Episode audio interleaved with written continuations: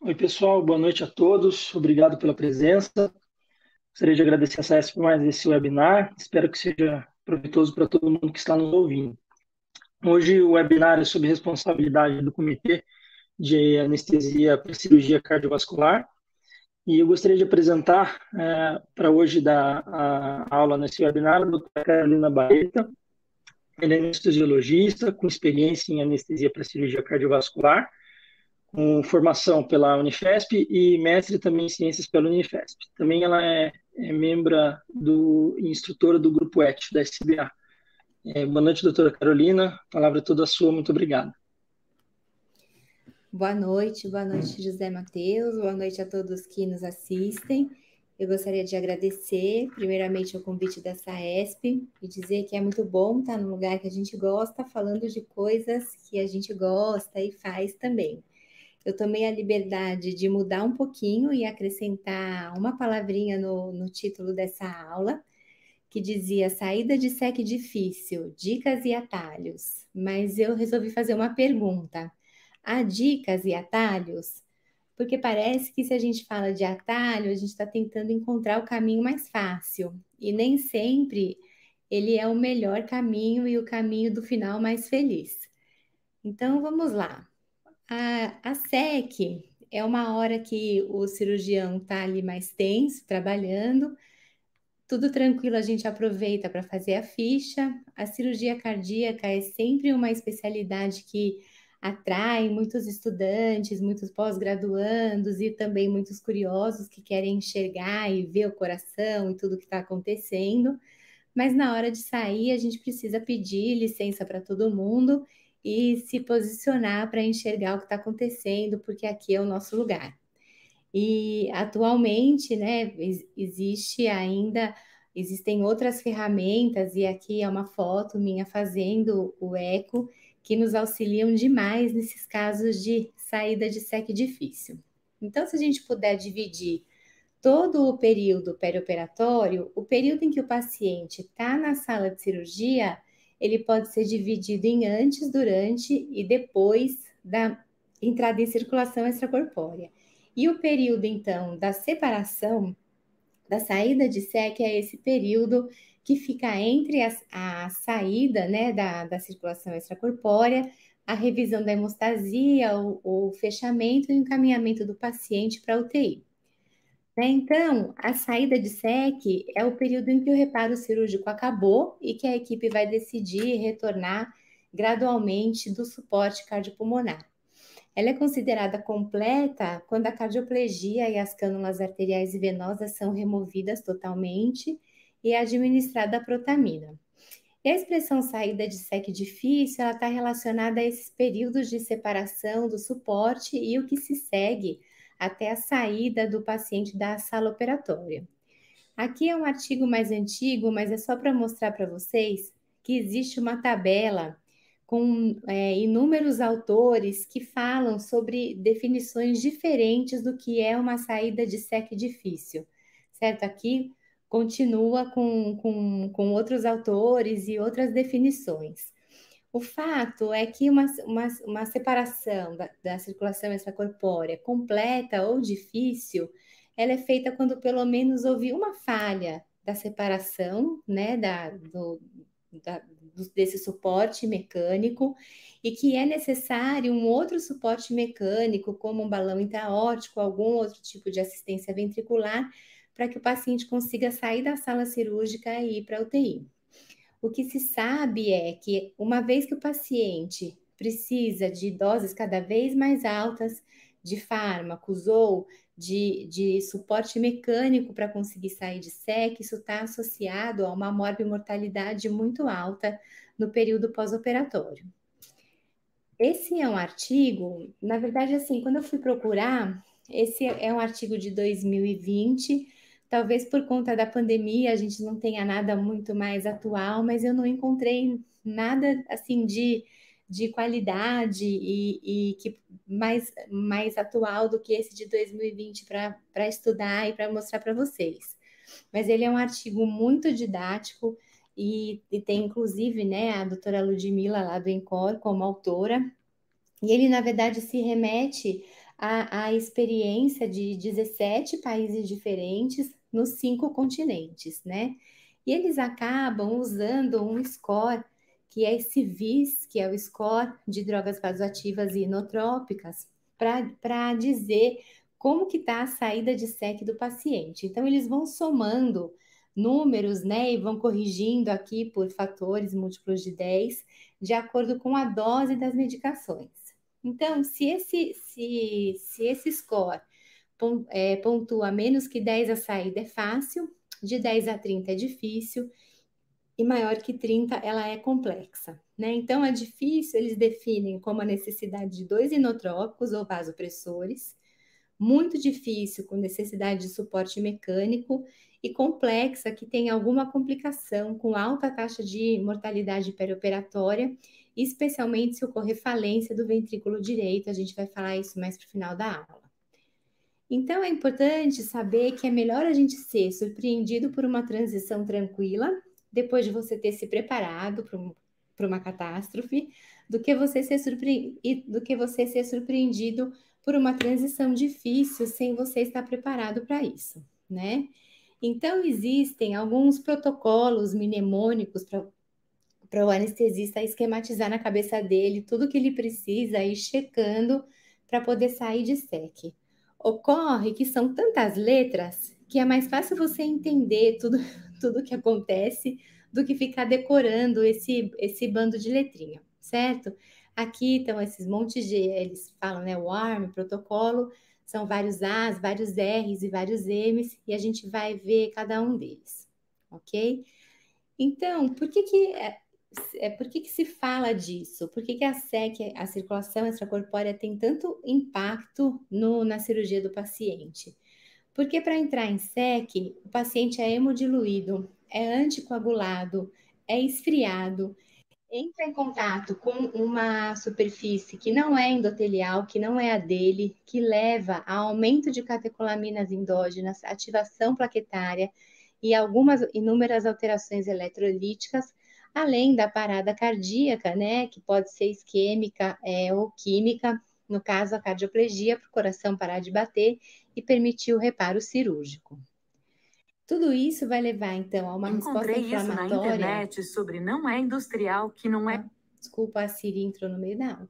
Uma resposta inflamatória intensa, com ativação de plaquetas, células endoteliais e leucócitos, que vão levar, que podem levar a coagulopatia, a depressão da função miocárdica e de vasoplegia, certo? A coagulopatia só que nós não vamos abordar nessa aula.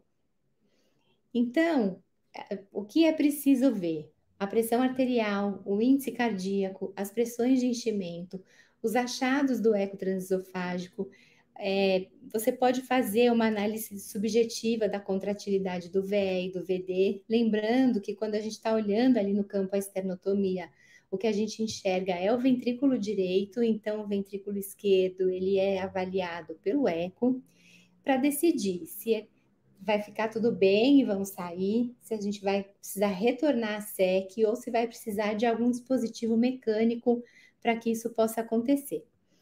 De fato, existem inúmeros parâmetros, né? Então, esse é um, um artigo antigo, mas que ele fala sobre uh, o, esse manuseio anestésico da saída de SEC e vai é, refrescando a nossa memória de que análise da pressão arterial, da pressão de artéria pulmonar, dos, do índice cardíaco, tudo isso integrado com os achados do eco, vão fazer o diagnóstico de condições como hipovolemia, disfunção ventricular, vasoplegia ou é, disfunção ventricular direita. E o que é que você tem que fazer? Então, quando a gente integra mais variáveis, como a pressão venosa central, a pressão da artéria pulmonar e tudo isso, você vai tendo diagnóstico, se o paciente está hipovolêmico, se ele está vasoplégico, se houve alguma embolia pulmonar ou o paciente está com hipertensão pulmonar, e se existe uma disfunção ventricular direita e tudo que tem que ser feito. O fato é que tudo isso, é, é, esse momento é tão complexo que a gente também precisa saber qual é o tipo de paciente que tem mais risco por uma saída de SEC difícil ou complexa.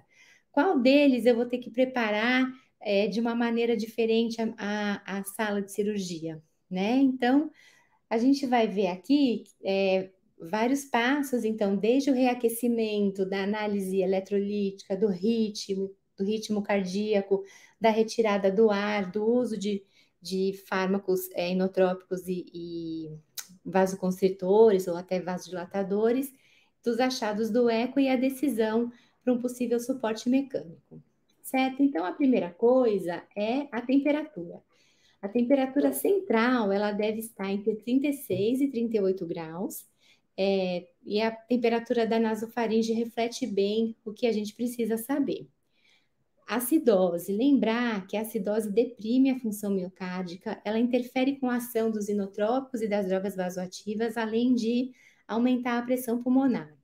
Por que, que isso é, tem sempre que ser lembrado? Porque o paciente, quando está em SEC, ele perde alguns mecanismos de compensação da acidose que a gente habitualmente tem. Então, por isso que durante a circulação extracorpórea, a gente tem que ser menos uh, tolerante com, é, com acidose, com alterações do CO2, com alterações do bicarbonato, e acaba tratando mais do que se o paciente estivesse, por exemplo, num ambiente de UTI. O cálcio, essa é uma questão, né? Então, quem está habituado a entrar em, é, em anestesia para cirurgia cardíaca, percebe que muitos perfusionistas têm o hábito de repor, de fazer cálcio na saída de SEC e repor o cálcio, mesmo sem saber qual é o valor do paciente naquele momento. O fato é que a administração rotineira na saída de SEC ela não é recomendada. Lógico, se o paciente não precisar dele, porque ele aumenta a resistência vascular sistêmica, pode levar a arritmias fatais em pacientes que usam digoxina, embora atualmente seja cada vez mais raro, né, ver esse tipo de medicação.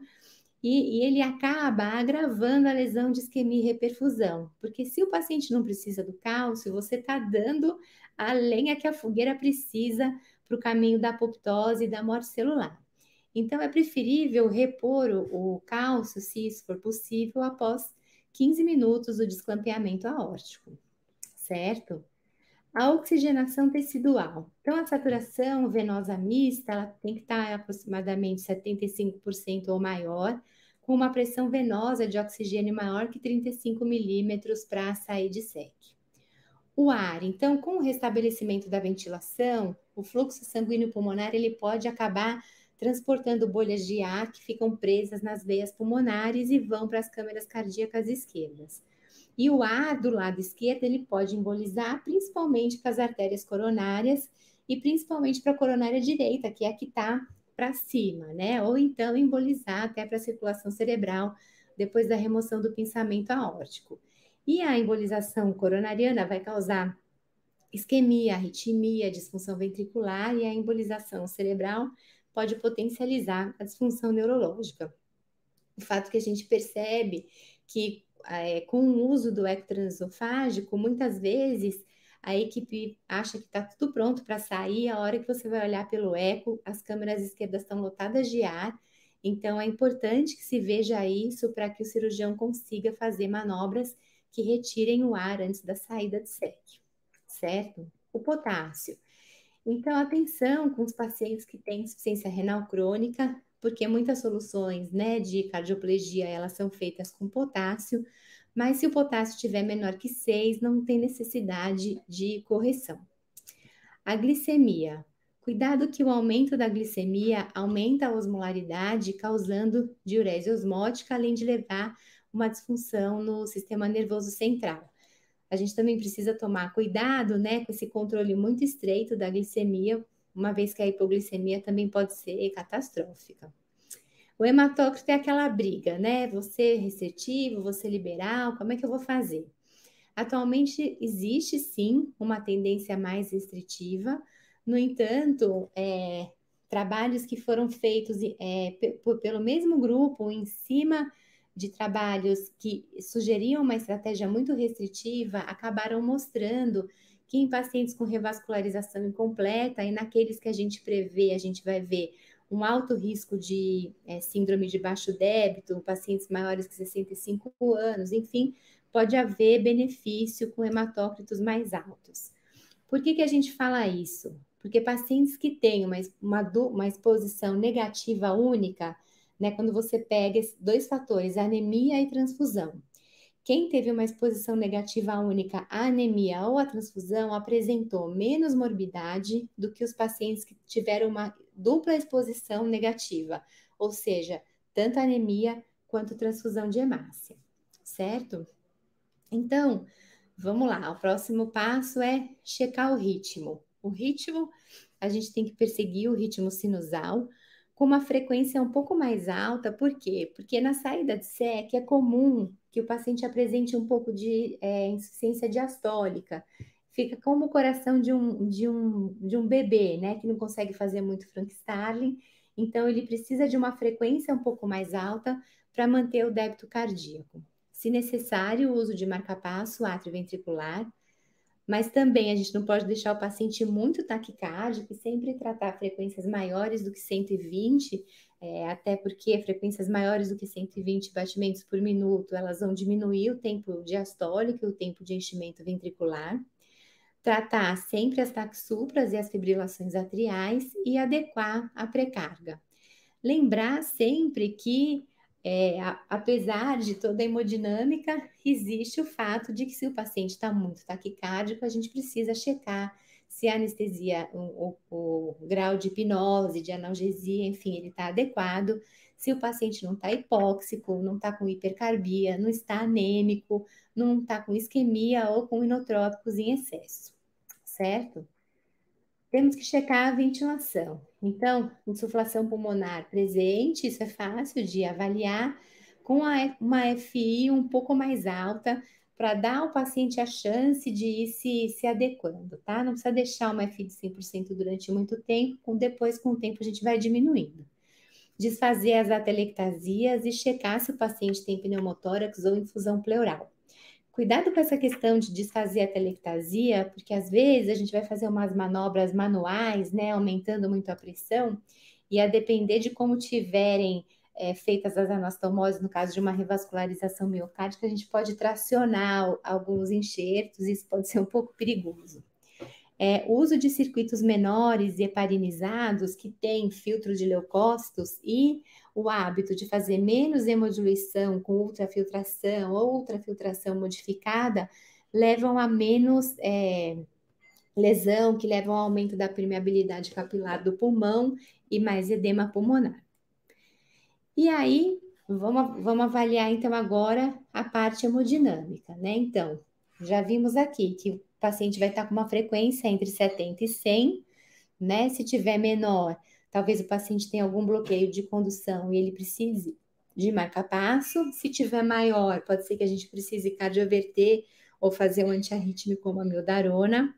Adequado isso, otimizar a precarga. Então, o fluxo da bomba vai sendo reduzido de 100 para 75, 50, 25 até zero, e o, o volume da máquina vai sendo reposto gradualmente. Se é, ou a, a pré-carga estiver muito aumentada, a gente pode aumentar, é, parar por um, por um tempo, né? A, a, a, a recolocação do, do sangue do, do circuito para o paciente. O, o perfusionista pode fazer um pouco até de, de filtração, o que faz com que o paciente ele devolva o sangue com hematócrito um pouco mais alto. Você pode mudar o posicionamento da mesa ou até dar diurético. Feito isso, vamos olhar a pressão. A pressão arterial média tem que estar entre 70 e 90. Se tiver maior, além de adequar nossa anestesia, a gente vai ter que usar vasodilatadores. E se tiver menor, a gente vai ter que entender o que está acontecendo. Se tudo isso for alcançado, a separação foi feita com sucesso, pode remover todas as cânulas, protamina e controle depois da coagulação. Se isso não estiver acontecendo, se estiver é, difícil manter frequência, manter pré-carga e manter a pressão adequada, a gente precisa entender se não está acontecendo alguma disfunção valvar, alguma disfunção dos enxertos coronários ou uma obstrução do trato de saída do ventrículo esquerdo. E aí, quem vai nos ajudar é o ectoesofágico. Então, se você vê um coração, que um ventrículo que está batendo bem, parecendo até é, é, mais hiperdinâmico e o paciente mantém um, um, uma hipotensão, pode ser que a gente esteja diante de uma síndrome vasoplégica. Vamos falar um pouquinho mais dela mais para frente. Se, se a gente vê um coração dilatado, que não bate bem, a gente pode estar diante de uma insuficiência ventricular ou até uma síndrome de, de baixo débito, certo?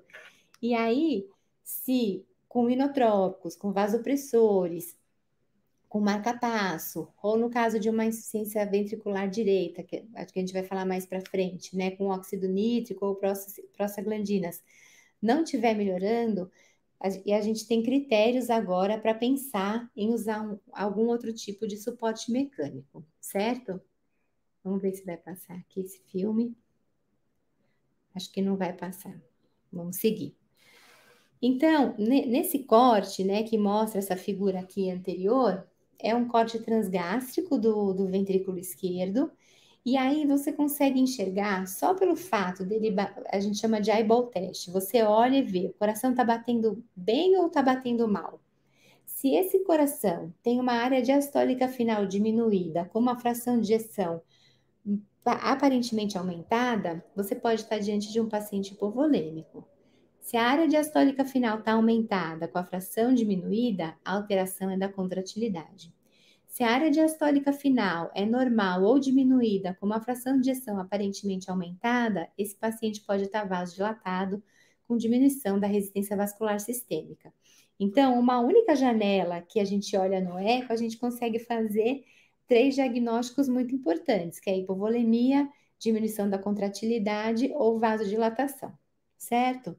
Então, o eco, ele ajuda a gente a bater o olho e enxergar rapidamente algumas anormalidades estruturais, como, por exemplo, uma regurgitação valvar, vazamentos periprotéticos ou oclusão de algum enxerto, anormalidades é, dinâmicas, como a obstrução do, da, da via de saída, vou mostrar um exemplo para vocês, avaliar a disfunção, tanto sistólica quanto de relaxamento, disfunção diastólica, e avaliar é, a possibilidade de uma síndrome vasoplégica certo? Então, a síndrome de baixo débito é aquele paciente que apresenta baixo índice cardíaco com evidência de alguma disfunção orgânica. Por que, que isso acontece? Pelo trauma cirúrgico, pela lesão de isquemia reperfusão, pela down regulation dos receptores beta-adrenérgicos que ocorre nesses pacientes, se houver embolização coronária, por ativação de fatores inflamatórios ou pela impossibilidade de correção da doença cardíaca pré-existente do paciente.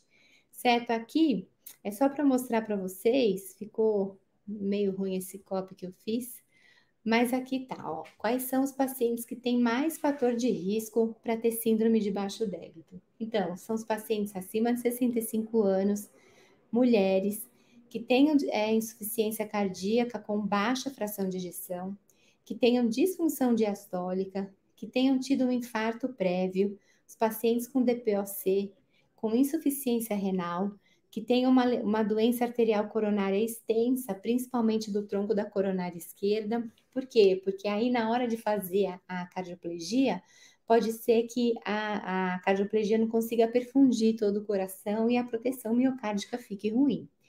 Pacientes que são submetidos à reoperação, as cirurgias de emergência ou procedimentos combinados, por exemplo, válvula mais revascularização, e pacientes que são submetidos a um tempo prolongado de circulação extracorpórea, certo? Então, vários trabalhos vão falando sobre isso e fica naquela história: os pacientes mais idosos, cirurgia com, com SEC, cirurgias de emergência, revascularização incompleta, é, normalmente é por impossibilidade de anastomose dos enxertos e fração de injeção menor do que 50%, certo? E aqui eu queria só lembrar para vocês assim que a disfunção diastólica, que é uma função que é esquecida, a gente esquece, fica só pensando sempre nas disfunções sistólicas. A disfunção diastólica ela é uma causa importante de insuficiência cardíaca. 50% dos pacientes têm quadro de CC com fração de ejeção normal, e quanto maior é o grau de disfunção diastólica, maior é a morbidade e mortalidade que esses pacientes apresentam no período perioperatório, certo? É, a gente sabe também que os pacientes que vão apresentando aumento do lactato durante esse período, né, eles têm também maior risco de síndrome do baixo débito E aí, como é que nós vamos fazer para manusear esses pacientes? Então, existia até há um tempo atrás a ideia de que a cardioplegia sanguínea fria, ela diminuía o, o risco de síndrome do baixo débito e a liberação de biomarcadores miocárdicos. Atualmente, a gente conta com soluções cristalóides que são ótimas, é, o custodiol, a cardioplegia de Delnido, e fica um pouco questionável aí se realmente, se você está diante de um paciente com alto risco para síndrome de baixo débito, se é uma coisa mandatória a utilização da cardioplegia sanguínea fria. Pré-condicionamento farmacológico. Também alguns trabalhos mostravam diminuição de inotrópicos e da concentração de troponina com aumento do índice cardíaco.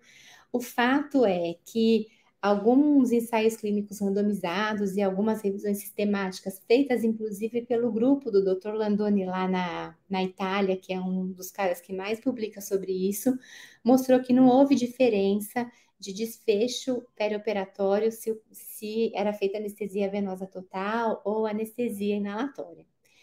E a infusão de uma solução de glicose, insulina e potássio, que eu confesso a vocês que eu nunca usei, mas que existem trabalhos que falam que ela diminui a necessidade de inotrópicos, tem efeito antiapoptóticos e melhor recuperação miocárdica, mas a gente precisa ficar muito atento com a, a monitorização da glicemia. Certo, o levosimendan. O levosimendan é os trabalhos experimentais, os trabalhos in vitro, enfim, eles mostram muito benefício. O mecanismo de ação do levosimendan de aumento da sensibilidade ao cálcio, ele parece extremamente interessante, porque o coração não necessariamente gasta ATP para fazer inotropismo, é, mas alguns trabalhos clínicos acabaram não, não mostrando muito benefício, né? O fato é que ele aumenta o fluxo de reserva coronariano e faz pré-condicionamento. Esse grupo que eu falei do professor Landoni lá na Itália, eles dão levosimendan pré-operatório.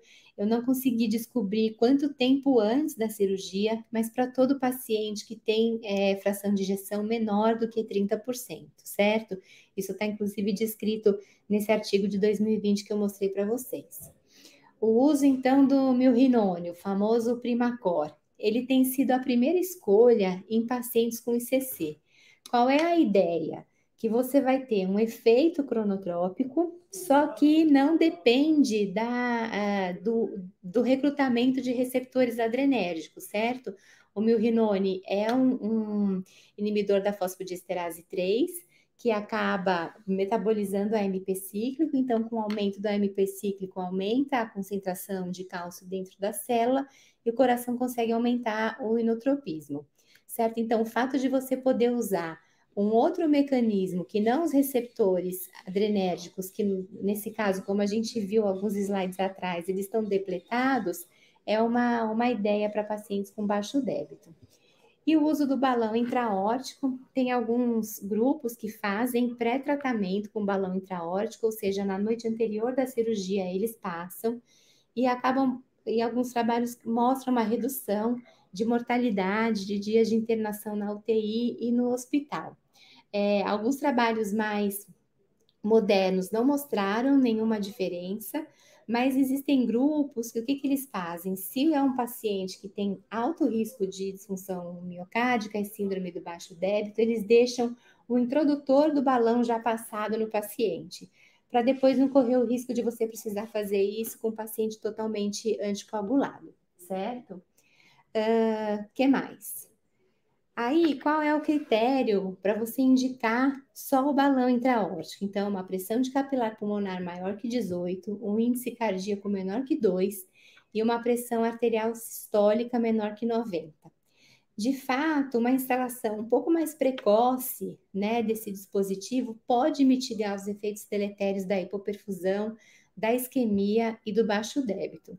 E uma vez que o balão intraórtico foi instalado, quais são nossas metas? Uma PAM maior que 70, um débito urinário maior que 1 ml quilo-hora e uma SVO2 maior do que 65, ok?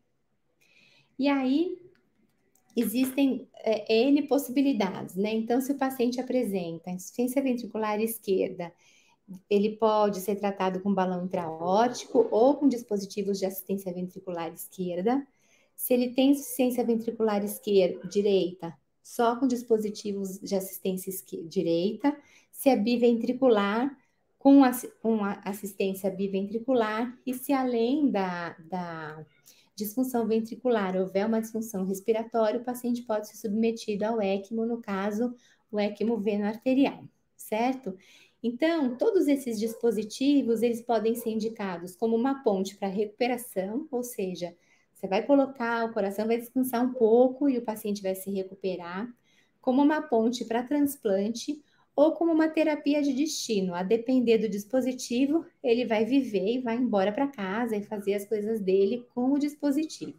Tá? Então, eu trouxe alguns para mostrar para vocês. O fato é que todos esses exemplos podem ser usados para assistência esquerda, direita ou biventricular, certo? Então, esse é, é um Toratec, esse é uma, um outro tipo de bomba centrífuga, existe esse Thunder Heart, o HeartMate, uh, esse NovaCore, esse é outro Toratec, que agora em vez de, de terapia de para recuperação, é para terapia de transplante.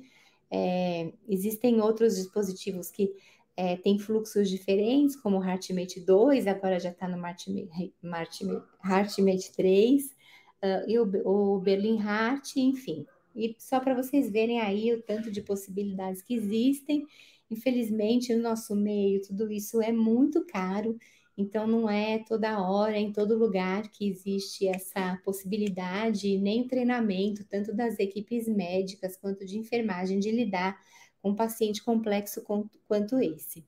É, o, o ECMO, que é a oxigenação, é a membrana de oxigenação extracorpórea, com o advento da pandemia, do Covid, a gente acabou se familiarizando mais com isso, porque acabou sendo muito mais comum, né? A gente vê pacientes em ECMO, no caso lá da insuficiência pulmonar era o ECMO VV, o ECMO veno venoso, mas aqui no nosso caso de, de insuficiência ventricular é o ECMO veno arterial, certo?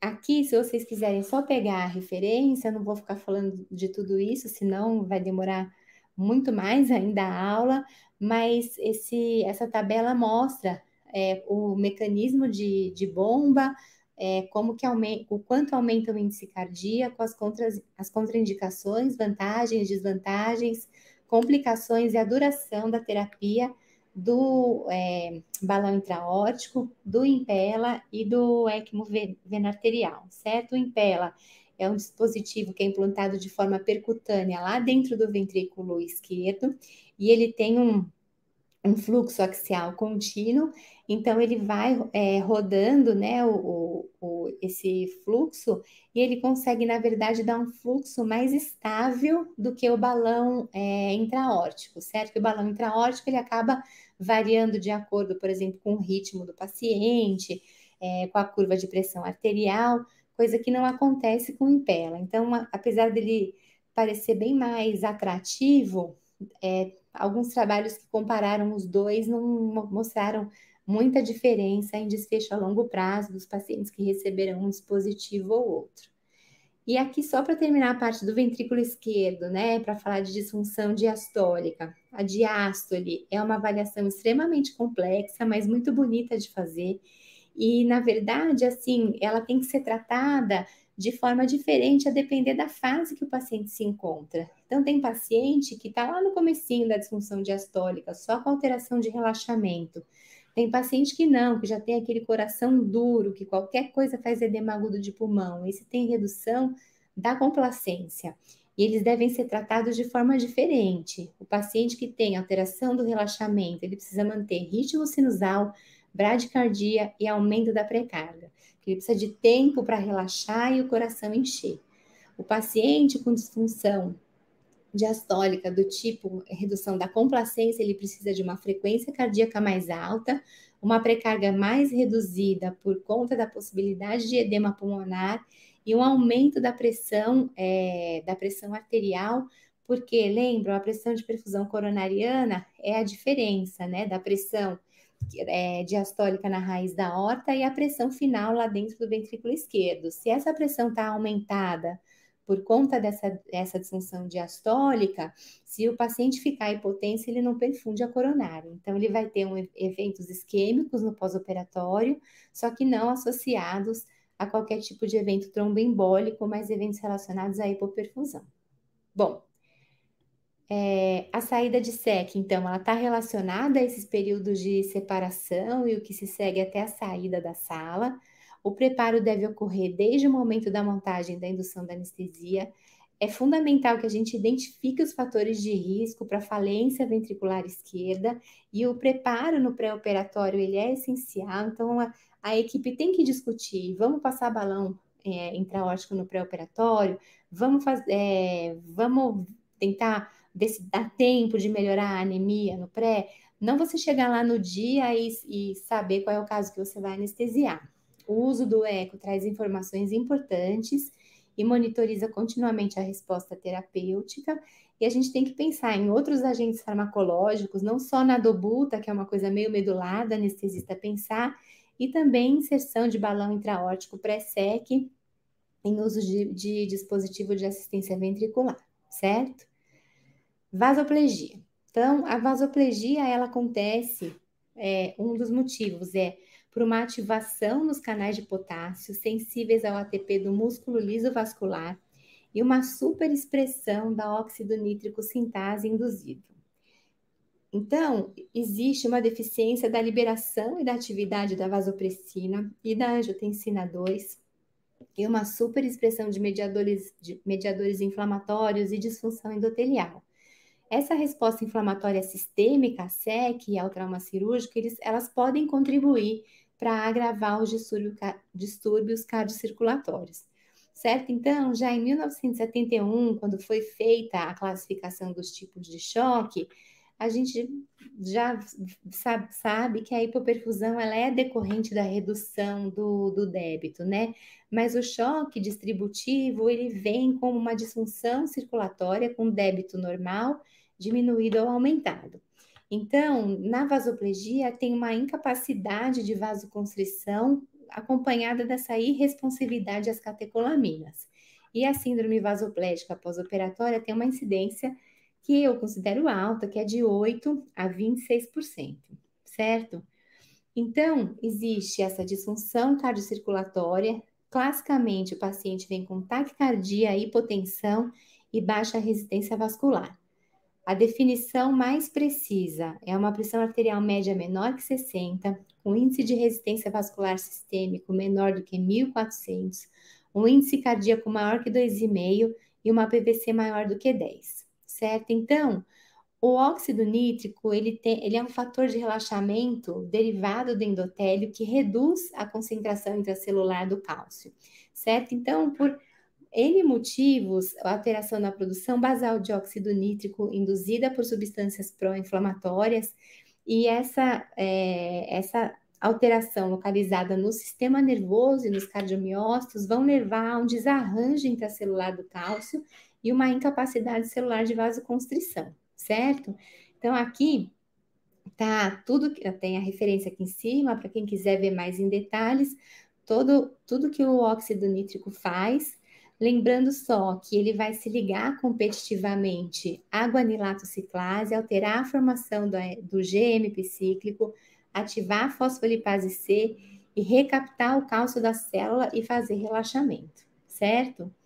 Uh, ele tem um papel importante na preservação da microcirculação e da perfusão tecidual, e ele se liga de modo irreversível à calmodulina, bloqueando a interação com o cálcio e impedindo a, a contração, tá?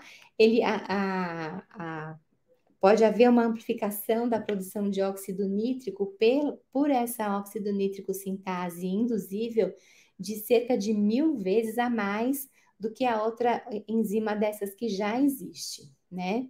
Os canais de ATP dependentes, então, eles as situações de hipoxemia levam à queda do ATP e à abertura desses canais, certo? Lembra que a gente falou também que isso tem a ver com a homeostase do cálcio, e o que se sabe é que a dexametasona inativa esses canais e melhora a irresponsividade às catecolaminas, certo?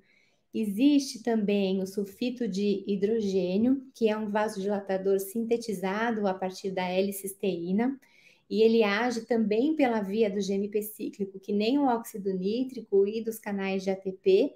É, é, existe um aumento da produção desse sulfito de hidrogênio também nos casos de síndrome vasoplégica, certo? E a vasopressina, ela é um peptídeo sintetizado no hipotálamo, Lembra nos receptores V1 ela faz vasoconstrição, no V2 ela tem efeitos antidiuréticos, e nos estados de, de, de vasoplegia existe uma depressão dos estoques de vasopressina com disfunção autonômica e esse aumento da liberação de óxido nítrico pela hipófise posterior também é, atrapalha. Então, como é que é a fisiopatologia? Né? O estresse cirúrgico, os períodos de hipotensão, muito uso de hemocomponentes, uso de inibidores da enzima conversora de angiotensina, o uso de protamina e o uso de materiais reesterilizados, eles levam a maior incidência de síndrome vasoplégica. Certo? Não importa se é com SEC ou sem SEC.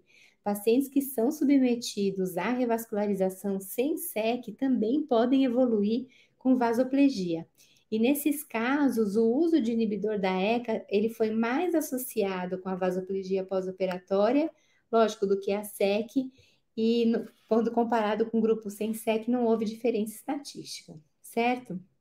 Então, aqui é para mostrar para vocês, olha, que se a gente for comparar uma cirurgia de revascularização isolada com uma cirurgia em que o coração é aberto, a incidência de vasoplegia é muito maior. Então, são 6,9 contra 17,5%.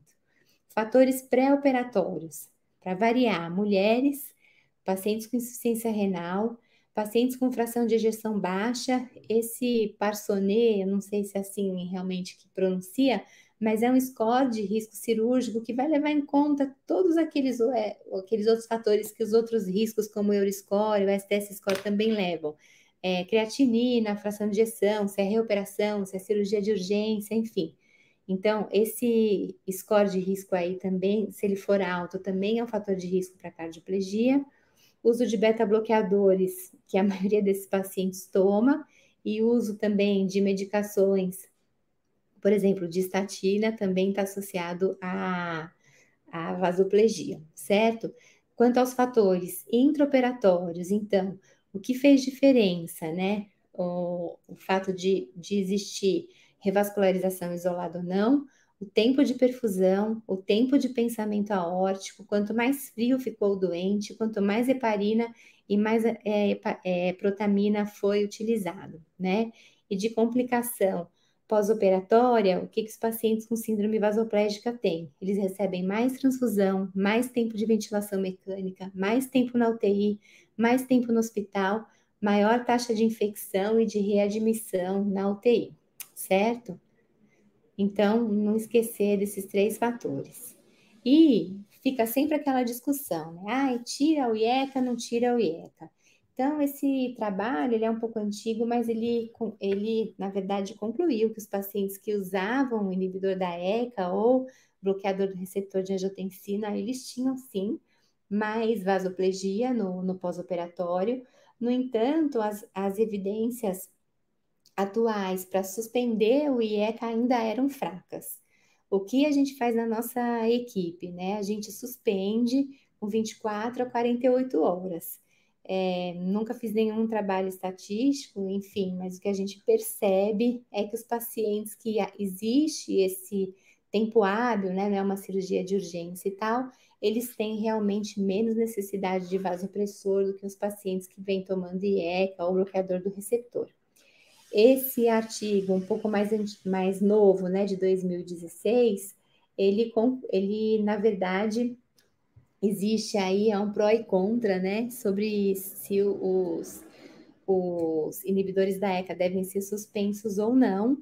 É, existem evidências para os dois lados, e eu acho que se você tem a possibilidade de trocar por uma outra medicação e o paciente ficar com, com controle pressórico adequado, não tem por que não suspender, certo? Então, eles estão associados a mais insuficiência renal, vasoplegia, FA, né, fibrilação atrial e aumento da mortalidade. Eles reduzem sim a resistência vascular sistêmica, reduzem os níveis de, os níveis de aldosterona e a liberação de bradicinina. E os pacientes têm sim mais hipotensão e precisam de mais vasoconstritor e mais inotrópico, certo? Então, o uso de ECA, bloqueador do receptor e bloqueador de canais de cálcio, cirurgia valvar, cirurgia para ICC e pacientes com endocardite, pacientes que recebem muita transfusão e com fração de ejeção menor que 35%, para esses autores, são os que mais têm risco de vasoplegia, certo? Existe aí, então, a opção do uso de vasopressina ou do azul de metileno, a, a, a, recomendação de algum outro vasopressor que não, por exemplo, adrenalina ou noradrenalina, está no mesmo, uh, se ancora no mesmo motivo do uso do milrinone para a síndrome do baixo débito, é você usar outro receptor que não o receptor beta-adrenérgico. E se você pensar que uma das causas da vasoplegia é a depressão de vasopressina endógena, então, você pensa que existem aí receptores de vasopressina livres para responder à vasopressina exógena que a gente faz, certo? Então, a baixa concentração plasmática no choque, como falei, deixa esses receptores livres para a vasopressina que a gente administra. Ela tem maior potência no cenário da denervação simpática. Ela é sinérgica e pode aumentar a vasoconstrição causada pela noradrenalina e ela também ativa os canais de, ATP, de potássio ATP dependentes e inibe o óxido nítrico e a ação do peptídeo natriurético atrial.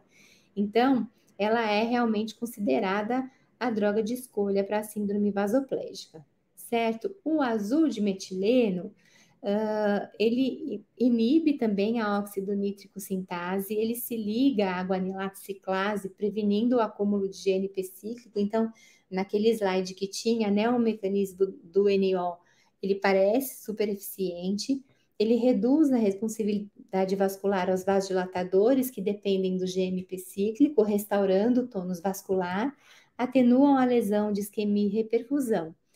Mas é, não existe também nenhum trabalho que conseguiu mostrar a diferença de desfecho. Talvez porque a gente vai pensar no azul de metileno e indicar e usar a hora que o paciente já está naquele ciclo de hipoperfusão, acidose, síndrome de baixo débito, e aí ele não responderia mais a nada mesmo, a culpa não é do azul de metileno, né? Então, o desafio é determinar os efeitos colaterais, estabelecer guias profiláticos e terapêuticos e essa necessidade de estabelecer uma melhor janela terapêutica em humanos. E aí, desse artigo de 2020, eu fiquei surpresa com uma coisa e resolvi colocar aqui na aula, né? Para os pacientes com vasoplegia, então, tem que manter o HB maior que 9, porque a anemia e a hemodiluição são fatores desencadeantes. A gente pode usar adrenalina, corticoides e difenidramina, pensando aí que há um aumento de, de, uh, de substâncias uh, que levem à ativação de GE e tudo mais. Mas você pode pensar em administrar vitamina C, porque ela está envolvida na síntese das catecolaminas, né? Você vê nesse desenho aqui do lado é, direito, algumas coisas que podem ser feitas são a vitamina C e a tiamina aí nos casos de pacientes que possam ter qualquer tipo de deficiência da tiamina, certo? Mais uma vez, então, uso pré-operatório de inibidores da ECA ou dos receptores de angiotensina 2, beta-block e heparina, pacientes com alto Euriscore, é, SEC prolongada e baixa fração de ejeção, são os pacientes com maior risco de síndrome vasoplégica, certo? Qual é o tratamento de escolha? Vasopressina, ok? Então, resumindo, a ativação dos canais de potássio ATP dependentes, a liberação de óxido nítrico e a deficiência de vasopressina são extremamente importantes no, nos casos de vasoplegia. O uso de inibidor de ECA, BRA, beta-block, bloqueador de canal de cálcio, ou seja, um monte de coisa que nossos pacientes sempre tomam. É, você pode pensar no uso profilático de vasopressina 20 minutos antes da, da SEC, se você entender que o seu paciente tem risco aumentado de vasoplegia. E também existem uh, grupos que fazem uso profilático de azul de metileno, outros que preferem esperar para ver é, antes de entrar em SEG. Só lembrar que o paciente pode fazer metemoglobinemia, né? Então, existe uma interferência na, na leitura do oxímetro, ok? Bom, e agora o ventrículo esquecido, mas que quando dá problema, ninguém nunca mais esquece, que é o ventrículo direito. A disfunção ventricular direita na saída de SEC, ela pode estar relacionada com uma mortalidade de até 86%, certo? Porque é muito difícil de tratar. Então, os problemas, eles podem estar relacionados à pré-carga. Então, se a pré-carga do VD estiver baixa, o paciente pode estar hipovolêmico ou tamponado, ou uma pré-carga muito alta, o VD não aguenta muito insulto, ele não aguenta muito hipervolemia, né? Então, excesso de fluidos, regurgitação valvar e chante da esquerda para a direita podem ocasionar isso. A contratilidade, então, é, pode existir uma disfunção pré-operatória, que pode ser por doença valvar ou doença coronariana, pode ser por por proteção miocárdica inadequada, pode ser por um miocárdio que está atordoado na saída de, de SEC, ou por um quadro cético, principalmente em pacientes que estão sendo operados por endocardite. As é, arritmias, né, também podem levar a uma alteração da contratilidade do, do VD. E nos casos de hipoperfusão, né, relacionados com problemas da coronária, a gente sempre tem que pensar em embolismo, em embolia aérea, Lembra que eu falei para vocês? A coronária direita, ela sai para cima, então é para onde o ar sobe, né?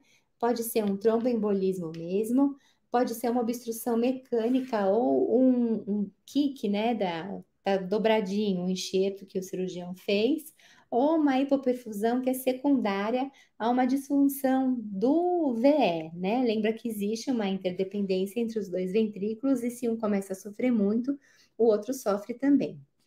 Uh, pode ser um problema na pós-carga. Então, é, pacientes que têm vasoconstrição pulmonar, que são causadas por hipóxia, hipercarbia, acidose, transfusão de sangue e protamina. Lembra que existem três tipos de, de reação à protamina, e a reação tipo 3 é a deposição dos imunocomplexos de heparina, protamina na árvore pulmonar que leva a uma baita vasoconstrição pulmonar com insuficiência aguda do VD.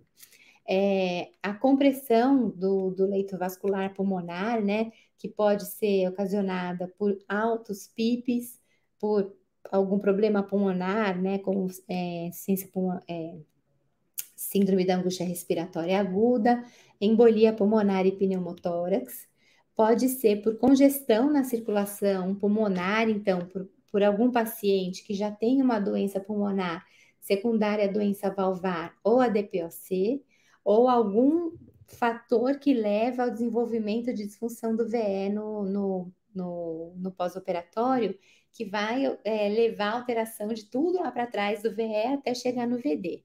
Ou uma obstrução mecânica, como uma, uma estenose pulmonar ou uma estenose de alguma anastomose, certo? Como que a gente vai manusear esses pacientes? A dobuta, ela aumenta a contratilidade miocárdica, ela reduz a resistência vascular pulmonar e um pouco da resistência vascular sistêmica também.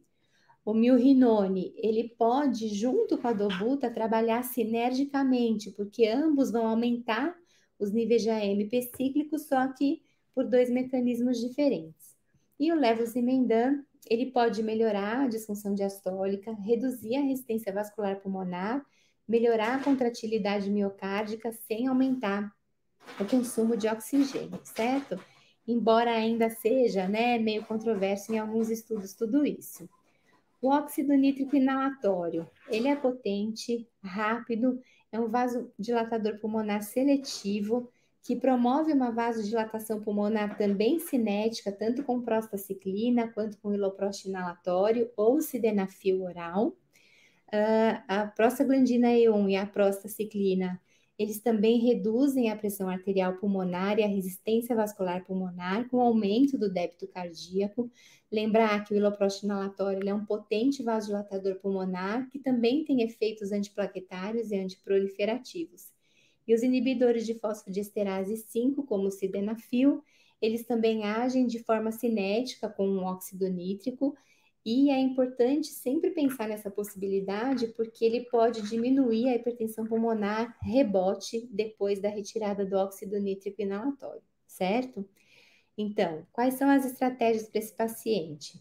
Do ponto de vista da ventilação, os vasos pulmonares, eles se contraem com hipóxia e relaxam na presença de hiperóxia, certo? E o mesmo aumenta o, o mesmo aumento no tônus ocorre durante a acidemia. Então, muito cuidado com hipóxia e acidemia. Níveis muito elevados de PIP podem estreitar os capilares nas áreas pulmonares bem ventiladas, desviar o fluxo para essas, essas áreas e aumentar a, o acoplamento ventilação-perfusão, levando ao agravamento da hipóxia.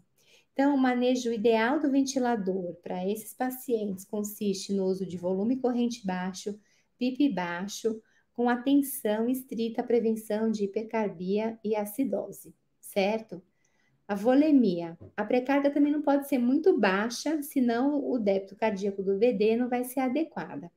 Mas a sobrecarga de volume a gente tem que reconhecer e tratar prontamente, porque não é só um VD dilatado que leva à insuficiência do VD, mas à medida que o septo vai se deslocando em direção ao VE quando você tem um VD muito dilatado, vai fazer uma diminuição da complacência diastólica do VE, do volume diastólico final do, do VE, resultando na diminuição do débito cardíaco. Então, ao administrar fluido intravenoso, um aumento na pressão do átrio direito, sem aumento concomitante do débito, ele indicaria que nenhuma reposição de volume adicional ela é necessária, certo? outros problemas para a gente terminar. Então, mismatch, ou seja, quando, quando o paciente recebe uma prótese e aquela prótese fica desproporcionalmente menor ao que ele precisa, revascularização incompleta, aumento da pressão diastólica final do, v, do VE, então atenção aos pacientes com disfunção diastólica, o, o uso dos inibidores do sistema renina-angiotensina-aldosterona, Tomar cuidado com a proteção miocárdica, então, aquele paciente que recebeu a cardioplegia, mas não fez a sistolia, certo? Então, sinal que a proteção não deve ter sido adequada. FV prolongada antes do pensamento também é ruim. E aquele é o, o, o miocárdio aquecido, né? É, que ele não resfria com a solução cardioplégica. Que, que coração é esse? paciente, o coração que tem hipertrofia ventricular esquerda, com alto grau de insuficiência coronária. Então, tem que tomar cuidado com a escolha da ordem da revascularização. Paciente que tem ausência de colaterais, ou seja, os pacientes mais jovens, e um vente ruim. O vente é aquele é a aspiração ali que vem ou pela, pelas pulmonares, né, ou direto no VE, para prevenir que ele distenda, certo? E o último é o SAM. O SAM chama Systolic Anterior Movement.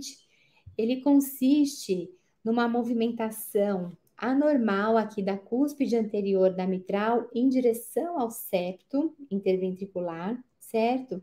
Que pode acontecer se o paciente tiver um septo muito hipertrófico, certo?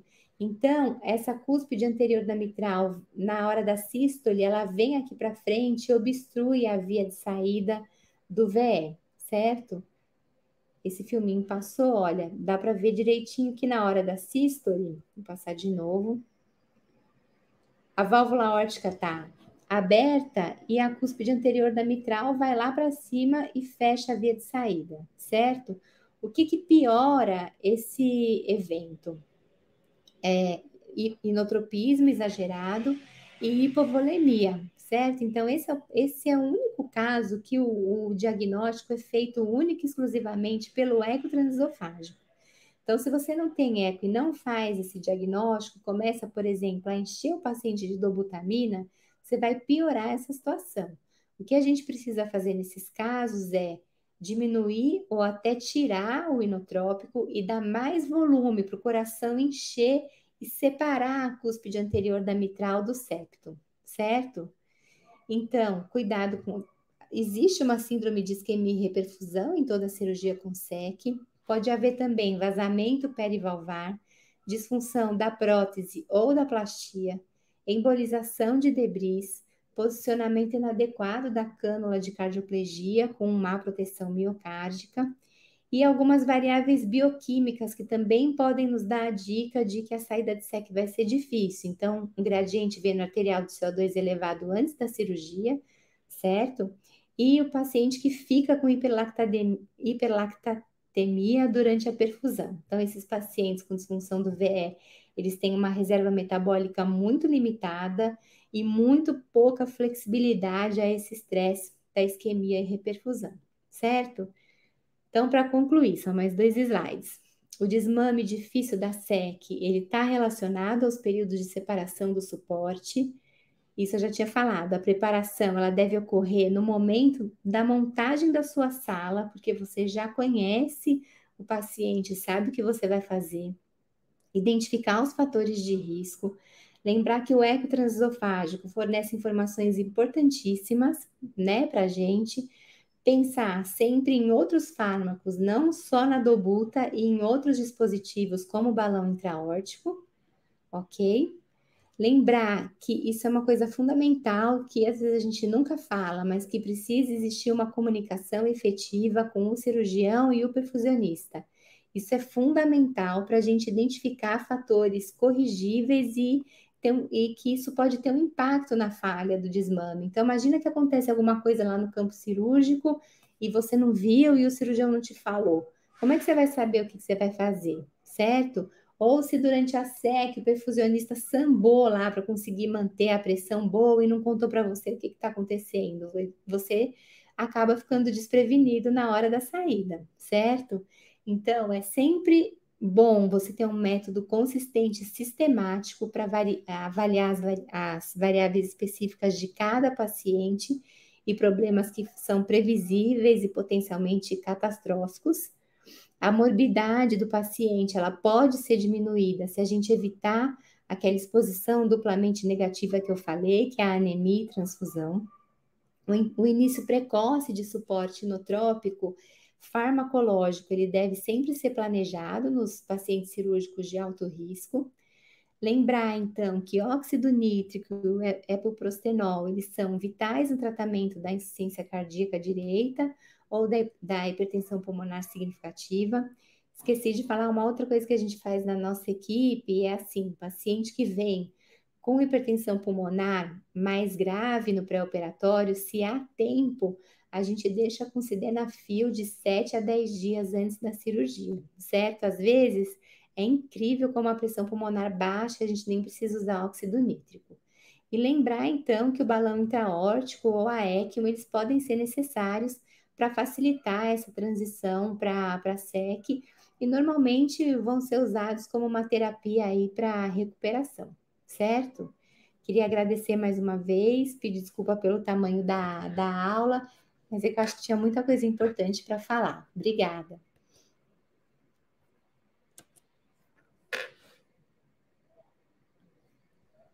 Oi, Oi Carol, tá me ouvindo? Tô, tô ouvindo. Legal, Carol, obrigado pela excelente aula. Acho que todo mundo adorou. Obrigado pela excelente revisão de vários assuntos, inclusive. Para mim foi excelente. É, Pessoal, quem tiver perguntas para direcionar para a doutora Carolina, por favor, deixem nos comentários.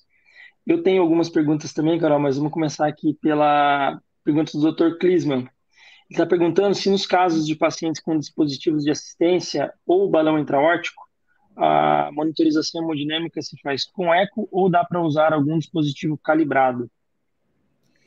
É, na verdade, é, o melhor é fazer a monitorização com eco ou é, o que você não deve usar é um dispositivo não calibrado, né? Porque a análise do, do contorno da linha de pressão ela fica realmente prejudicada por conta do, do mecanismo de função do, do balão intraórtico, certo? Então, se você puder usar algum, alguma outra ferramenta, como o Eco, é melhor. Um dispositivo, por exemplo, não calibrado, você não vai conseguir usar. O calibrado, eu não sei agora te responder se você calibrar ele na vigência do uso do, do balão, se você pode ir olhando a variação que aconteceu a partir dali, tá? Mas de, de certo, assim, tão fidedigno é, quanto o eco, ele não vai ser. É, ele vai fornecer algum débito cardíaco, né? É, até mesmo os dispositivos não calibrados. É, pode não ser fidedigno, mas grandes oscilações vão, vão nos ajudar, a, pelo menos, a, a, a saber que alguma, que alguma, coisa aconteceu. Né? Um débito cardíaco de 5 que foi para 2, por exemplo, pode não ser exatamente 2, não podia ser exatamente 5. Mas uma uhum. mudança muito abrupta nos, nos leva a saber que alguma coisa aconteceu. Né? Exato. É, Dr. Silvio está é, tá perguntando quanto ao uso de adrenalina em substituição às doses altas de noradrenalina na disfunção de VD. Qual a tua experiência, a tua, tuas considerações? Então, Silvio, esse artigo né, de 2020 que eu é, peguei para mostrar para vocês, ele até faz é, ele coloca assim: se você vai, se o paciente tem uma disfunção moderada, o que, que você faz? Se ele tem uma disfunção grave com hipotensão, a preferência é usar a adrenalina pela ação inotrópica e porque a noradrenalina faz mais vasoconstrição pulmonar, né? É, então, assim, eu acho que se você tá, precisa de altas doses de noradrenalina, realmente o ideal é você trocar é, por adrenalina. Perfeito. Qual a posologia do sildenafil é, que sua equipe tem usado na semana pré-operatória? A gente deixa para os adultos de 50 a 100 miligramas por dia, tá? Só não chega muito mais do que 1 a 1,5 miligrama por, por quilo por dia, não. É, já, já, a gente já percebe que é, que é suficiente. Perfeito. É, Carol, é uma coisa que é impossível, né? A gente não, não dá alguma ênfase, sobretudo em situações aí de dramaticidade de manejo hemodinâmico, a importância da ferramenta do, do ecotransesofágico, né? A importância do anestesista para cirurgia cardiovascular, sobretudo para cirurgia cardíaca, ter algum domínio e, e familiaridade com a ferramenta. O que, que você tem para nos dizer a respeito da, da sua permissividade, vamos assim dizer, relação a não utilizar o eco nas cirurgias de revascularização do miocárdio, né? Que fala, poxa, eco só uso para cirurgia de coração aberto, válvula. E se é cirurgia de revascularização do miocárdio não tem disponível, nem brigo ali muito com o setor para não me fornecer. Olha, Matheus, é, a gente fez um levantamento do ano do ano passado. A gente tinha começado a fazer, aí parou com a pandemia. O ano passado a gente fez de novo. A gente tem uma incidência de diagnóstico de FOP de quase 30%. Então, assim, o Clisman que fez essa pergunta aí, ele é meu residente. então, ele sabe, ele entra nas cirurgias comigo, o quanto de FOP que a gente acha. Então, assim, o fato de você ter a, poss a, possibilidade de ter uma ferramenta que vai fazer novos diagnósticos, que vão mudar o desfecho do paciente, só isso por si só já justifica é, o uso do equipamento, né? E muitas vezes assim, ah, é só uma revasque sem sec, mas uma revasque, uma, ou uma com sec que seja, mas só uma revasque pode dissecar a horta, né? Então, então assim, numa situação mais crítica, você é, você pode usar. É lógico que se você for levar ao pé da letra os consensos e tal, precisar, precisar, não precisa, né? É, mas eu acho que você não deve abrir mão da, da briga pelo aparelho é, só por causa disso. Perfeito. Assina embaixo de tudo. A gente também, na equipe, a gente também utiliza em todas as EVASC, sempre quando tem disponível. Quando não tem, é, às vezes tem aquela, aquela conversa, né? Puxa, o setor está usando, você vai poder trazer daqui uma hora. Não tem importância, traz daqui uma hora em que a gente passa depois da administração, né, depois da administração da protamina. Mas uhum. a gente também monitoriza todo mundo. Quando tem FOP também, eu, ainda bem que o cirurgião com quem a gente tra mais trabalha, ele também é, valoriza esse tipo de informação, também corrige FOP quando presente nas cirurgias de revasque com uhum. cardioplegia.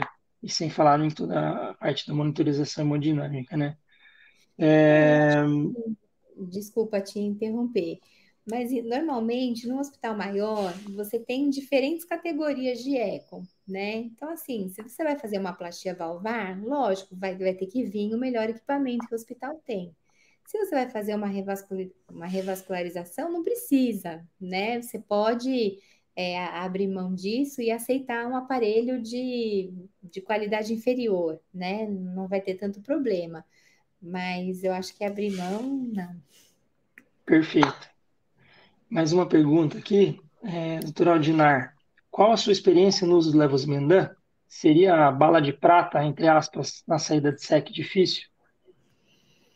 Aldinar, a minha experiência com Levos e Mendan, para ser bem sincera, é zero. Eu nunca, eu nunca usei. É, eu gosto muito do Primacor. Eu, tem gente que até fica, ficava tirando sarro da minha cara, que sempre entrava na sala, tinha a bombinha do Primacor lá montada. É, então, assim, para esses pacientes, a gente até como se, se existia a possibilidade, né, usar, começar o Primacor na noite anterior da cirurgia e o paciente passa a noite inteira com o Primacor e durante a cirurgia inteira, mesmo em SEC, o Primacor tá lá, tá lá rolando. Isso tem funcionado. Eu tem, nunca usei é, Levos e Mendan. É, se me permite falar, também nunca usei. é, Carol, uma, uma pergunta minha agora qual a, a tua experiência e até mesmo a utilização na sua equipe com a, com a via de administração de protamina nos casos com fator de risco aí para reação exacerbada, como reoperação, hipertensão pulmonar. Indo mais direto ao ponto, vocês administram protamina na raiz da horta ou você continua, você faz por via periférica em acesso venoso convencional? Né, a gente sempre faz em veia periférica. É, cirurgião nunca, nunca quis usar. Eu teve uma outra equipe que eu trabalhei que tinha um cirurgião que ele era muito acelerado e ele pedia para fazer na raiz da horta, mas quando você via, ele ficava aspirando o patroninho, quando você olhava para o ele tinha acabado. Então, assim, também o que, que adianta você fazer na raiz da horta, mas fazer um negócio em 10 segundos, né? Então, a gente faz sempre em veia periférica, é, sempre devagarzinho. Eu tenho, eu tive um caso é, o ano passado de uma paciente que foi que foi para cirurgia. Na verdade, ela foi fazer era uma era um valve em valve de válvula mitral e era uma paciente com uma neoplasia, enfim, ela não tinha acesso periférico. E aí eu acabei fazendo a, a protamina no acesso central. Eu não fizemos farmacovigilância no hospital, enfim, não foi nada demais. Eu não sei se foi isso, mas ela parou um, um pouco tempo depois e saiu da sala em ECMO, né? E aí eu, aí eu falei, meu Deus, foi a protamina que eu fiz no, no central, né? E aí o cirurgião falou, cara, olha como a paciente era grave, ela entrou na sala já anêmica e não sei o quê, você vai ficar se culpando por causa disso? Mas é que foi uma relação assim temporal, não tinha muita coisa para dizer, sabe? Aí, aí eu já fiquei mais, sabe, eu fico mais encanada ainda de usar, porque foi nessa que eu fiz o central que deu ruim. É, o, a gente também, a gente administra na nossa equipe sempre por via periférica, é, equipe cirúrgica também não tem o hábito de, de, recomendar essa via, e acho que a última publicação que ele a respeito, que pelo menos dizia realmente que não existia evidência a favorecer nessa via de administração, foi uma publicação da EACTA, se eu não estou enganado, de 2017. Eu não sei se você também chegou a ler algo diferente disso, mas, mas nessa da EACTA de 2017 eles também recomendavam é, de não haver via preferencial, então que se administrasse o processo periférico convencionalmente. É, a gente não tem mais perguntas, eu vou fazer uma última, então, se me permite. Você tem usado óxido nítrico, óxido, óxido nítrico, não, perdão, é, milrinone inalatório nas hum, hipertensões pulmonares graves, disfunção grave de ventrículo direito? Então, não usei esse artigo mais recente, ele fala do uso de milrinone, ele fala 5 miligramas via inalatória ou 5 miligramas via traqueal mesmo, né? Que acho que é do trabalho do Dr. André Denot, né? Isso. Essas é. doses. É, essa dose vem de lá, né? É, eu, eu nunca, nunca usei, porque assim, o que defende essa via, eu acho que é a diminuição do risco de hipotensão, né? É, é, foi a justificativa que eu achei para fazer o milrinone inalatório. Então, assim, se. E, e, outra, eu também nunca achei nenhum lugar que diga assim: se você fizer 5 miligramas intra, intratraqueal ou inalatório, quanto tempo isso vai demorar, né? É, qual, quanto dura isso? Eu não sei se você sabe, se você leu isso em algum lugar, mas eu também não sei. Eu nunca vi. Então, poxa vida, eu vou fazer um troço que eu não sei se se vai durar cinco minutos, se vai durar 12 horas, entendeu? Então, qual é o problema de você fazer é, em bomba de infusão? E se ficar hipotenso, você liga um vasoconstritor associado né? Então, esse, essa história de você não saber quanto tempo dura é, a medicação que você vai fazer me incomoda um pouco, porque pode ser que precise tirar, né? E aí, quanto tempo durou o negócio? Não sei, né? Então, eu, nunca fiz. Perfeito, obrigado. É, alguém mais tem alguma pergunta? Ah, acho que acredito que não, viu, Carol? É, para finalizar, antes de, de, de, deixar a última palavra contigo, Carol, só lembrando a uhum. todos que a SAESP fornece né, o, o curso de monitorização por meio da cardiografia, né, que a gente realiza na sede da SAESP. Esse, esse ano a gente teve, acho que se eu não estou enganado, dois cursos. E ano que vem a gente também tem curso novamente no Copa e também vai ter curso em é, workshop dado no final de semana na sede da SAESP só acompanhar as, as mídias, o site da CS para se informar, vale muito a pena, apesar do nosso conflito de interesse, de, é, interesse em relação à, qualidade do curso que é, que é, que é dada, né, claro. Mas eu sou suspeito para falar, sou fã. É, Carol, obrigado. Acho que gostaria de deixar a última palavra aí contigo e nos vemos nos próximos webinários. Tá, já queria agradecer, agradecer a todo mundo que ficou aí até 9h20 da noite. É, no, no, meu slide da aula tinha meu e-mail, mas para quem não anotou é carol.baeta.gmail.com. Pode me mandar e-mail se quiser os artigos, que, que eu mando os artigos. Se quiser perguntar alguma coisa depois, eu estou à disposição. Obrigada. Obrigado, boa noite. Tchau. Tchau, tchau.